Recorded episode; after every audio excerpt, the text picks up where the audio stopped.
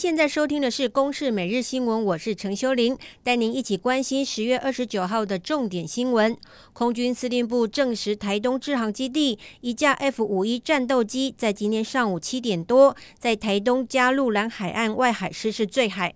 驾驶这架战机的是朱冠蒙上尉，空官一百零二班，飞行时数有七百个小时。今天执行基本空战训练，在七点二十九分起飞，不过不到两分钟，战机动力丧失，在距离支航基地北面一海里坠落。飞官在七点三十一分跳伞，八点多被寻获送医。不过寻获时他已无生命迹象，在今天上午九点多宣告不治。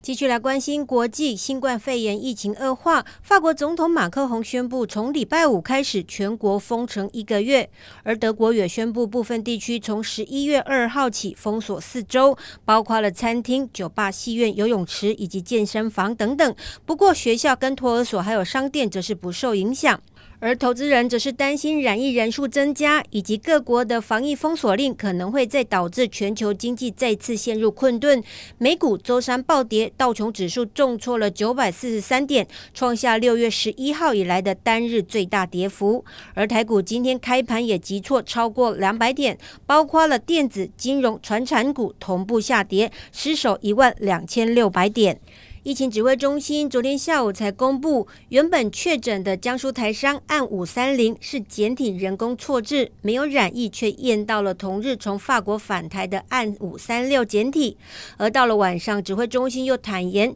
除了案五三零之外，错置简体的对象至少有三位。来听听疫情指挥中心发言人庄仁祥的说明。等于是说，在同一批检验，呃，所有的呃，其实除了这个案五三六的，我们后来再请他们在。再回来再检验，那只有一位是阳性啊、那目前大概就是有大概知道了，就是有三位的检体啊、是有错置的现象，